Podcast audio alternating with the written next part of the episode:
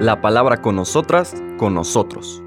Una reflexión de la palabra cotidiana en diálogo con el acontecer de la comunidad universitaria.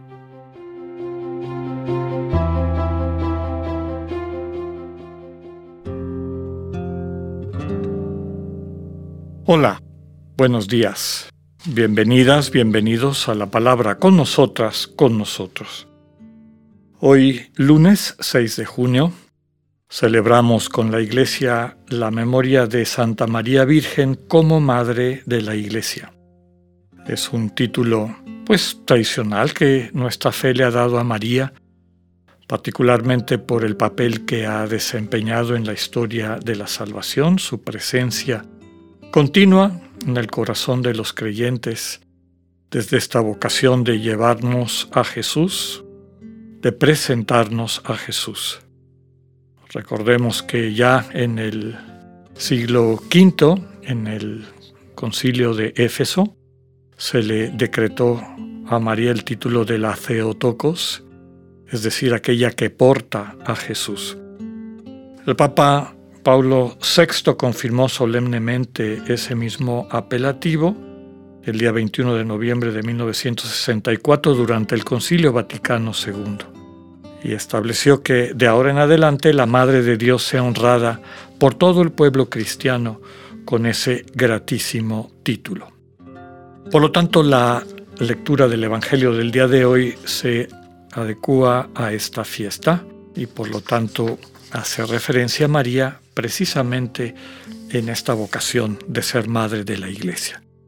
Es por eso que el Evangelio de hoy está tomado de San Juan, capítulo 19, versículos del 25 al 34, que nos presenta dos de las palabras del Señor en la cruz durante su pasión. Dice el texto, En aquel tiempo junto a la cruz de Jesús estaban su madre, la hermana de su madre, María la de Cleofás, y María Magdalena. Al ver a su madre y junto a ella al discípulo que tanto quería, Jesús dijo a su madre, Madre, ahí está tu hijo. Luego dijo al discípulo, Ahí está tu madre. Y desde entonces el discípulo se la llevó a vivir con él.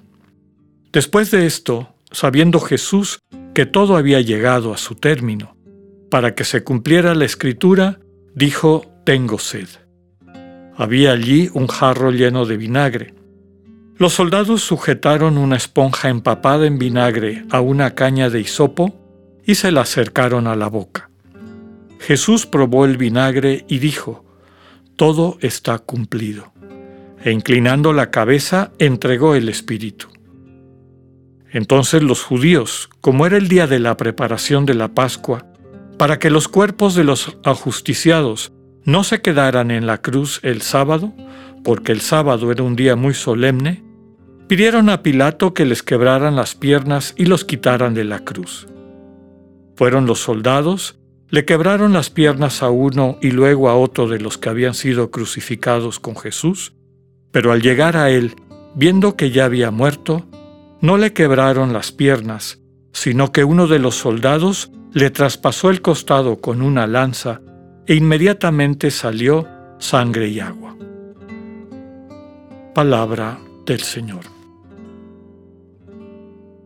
Les comentaba que este Evangelio está traído a la liturgia del día de hoy con base a esta memoria de María como Madre de la Iglesia.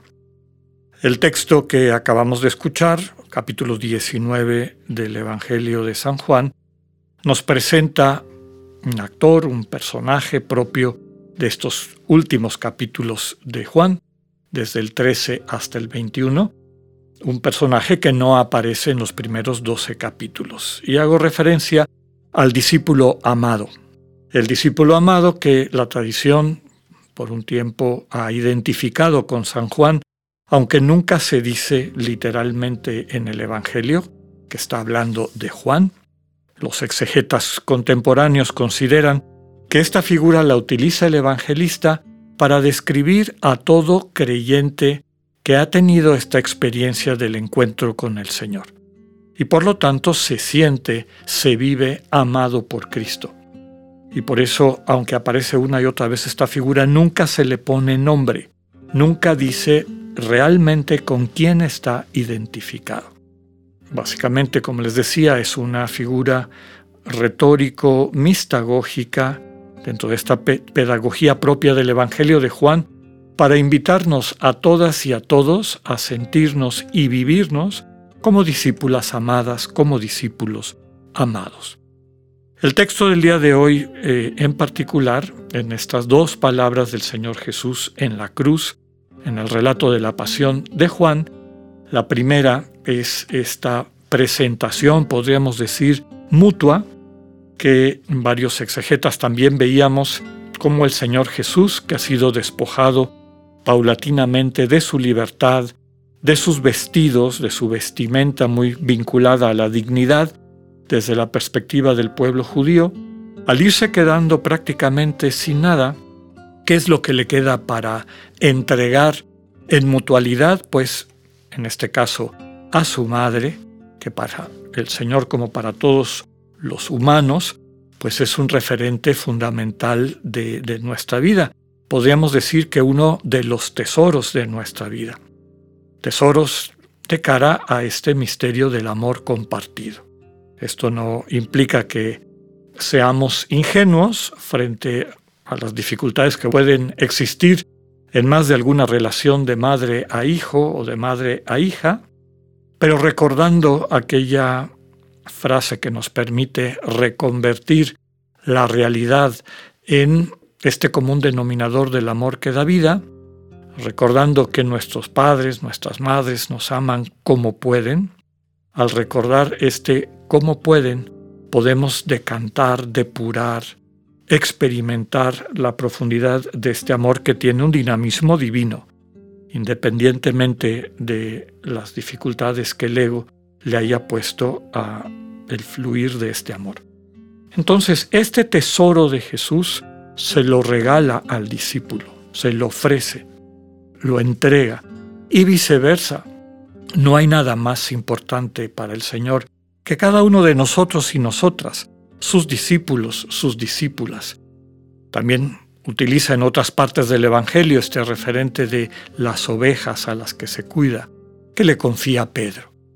El Señor nos confía en mutualidad. En este caso, confía a María al discípulo amado y al discípulo amado a María.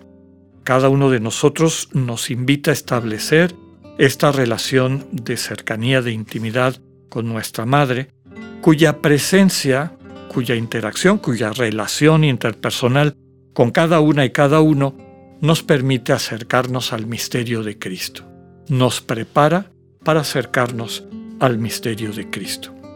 En otras ocasiones les he dicho que dentro del momento histórico en el cual se da la revelación plena de Dios en Cristo, que implicaba una cultura, desde luego, con ciertos referentes, en este caso muy patriarcales, con una, un segundo puesto o lugar para la mujer en la sociedad y desde luego también en la práctica religiosa, con una figura muy masculinizada, estereotipada desde el patriarcalismo de Dios, pues la figura de María nos va abriendo a este rostro materno de Dios, a esta totalidad del misterio divino que nos ama como Padre y como Madre. Por eso hemos comentado que esta imagen de María como el rostro materno de Dios no está lejano de la realidad. De tal forma que en Cristo podemos reconocer también este amor cercano, materno, que nutre, que acoge, que perdona, que restituye. Pidámosle al Señor la gracia de profundizar en la relación que tenemos con María desde nuestra infancia, el ver cómo María nos capacita, pero no nos quedamos en esa capacitación, sino que ella nos va llevando al encuentro con Jesús. Recordamos la oración de Ignacio a María, que básicamente era pedirle que lo pusiera con su hijo, que lo acercara a su Hijo. Pidámosle al Señor también recuperar este rostro materno de Dios. Que tengan un buen día, Dios con ustedes. Acabamos de escuchar el mensaje del Padre Alexander Satirka. Escúchalo de lunes a viernes a las 8.45 de la mañana por radiveroleón.com o a través de nuestra app gratuita para iOS y Android. Radio Ibero León, no todo está dicho.